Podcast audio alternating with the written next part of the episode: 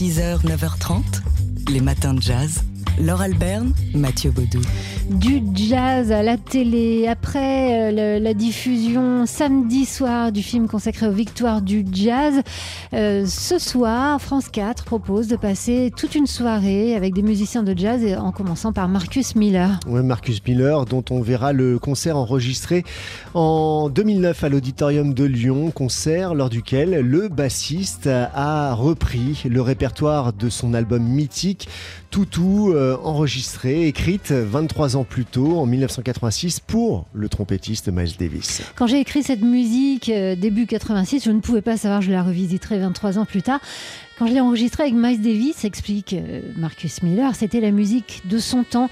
Et bien que j'ai joué la plupart des instruments sur cet album, il était primordial que la trompette de Miles soit au centre de la musique. J'ai essayé de trouver des mélodies à la hauteur de sa fabuleuse sonorité. Alors euh, sur scène, il fallait un trompettiste à la hauteur. Et en l'occurrence, le trompettiste néo-orléanais Christian Scott, qui reprend donc le rôle initialement joué par Miles Davis.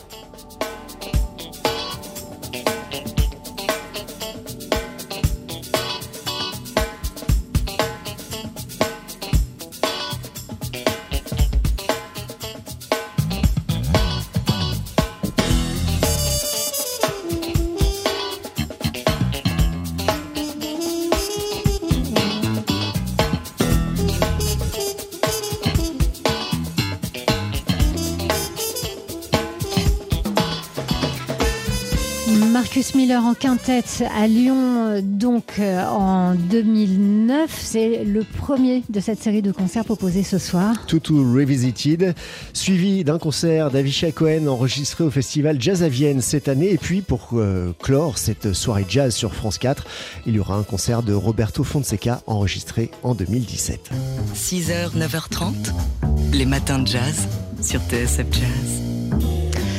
C'est un documentaire extrêmement touchant qui s'intitule tout simplement Trintignant par Trintignant. Un documentaire euh, à voir sur le site d'Arte, à voir et à revoir, écrit par Yves Geland et réalisé par Lucie euh, Carliès, qui nous plonge donc dans 70 ans d'archives euh, autour de Jean-Louis Trintignant. Autour, non, avec Jean-Louis Trintignant, parce que c'est le principe donc de ce documentaire, vous l'aurez compris, c'est Jean-Louis Trintignant lui-même qui se raconte à travers des interviews d'aujourd'hui, mais aussi toutes ces images d'archives, toutes ces interviews qu'il a données tout au long de ces années.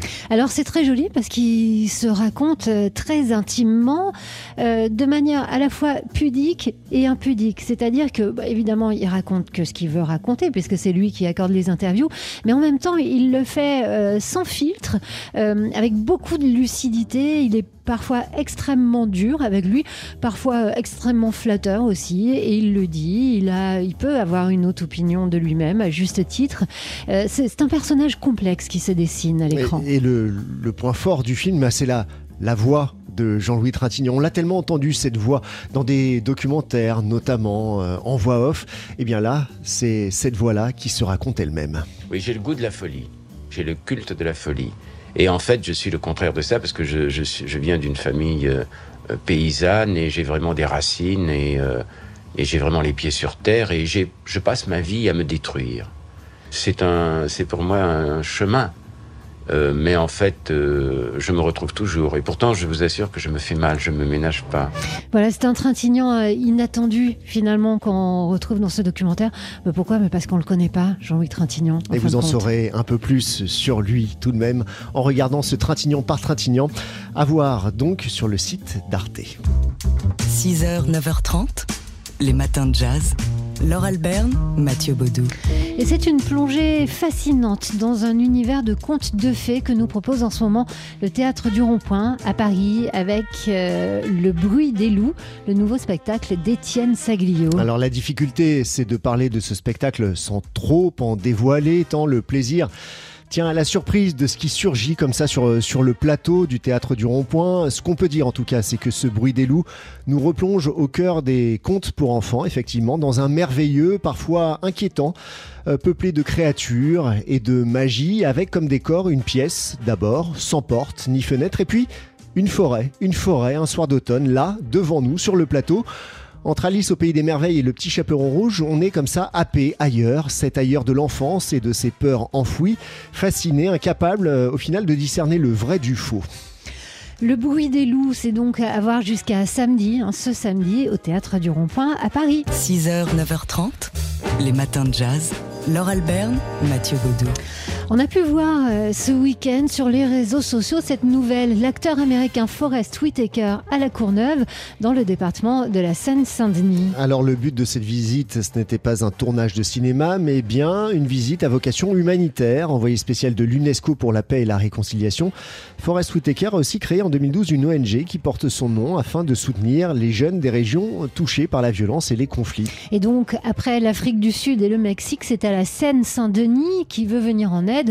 Une intention louable, sans doute, mais qui peut interroger. C'est ce que fait notamment le journaliste Rachid Laïresh dans le quotidien Libération. Qui peut comparer le département de Seine-Saint-Denis au township de Soweto s'interroge Rachid Laïresh dans Libé.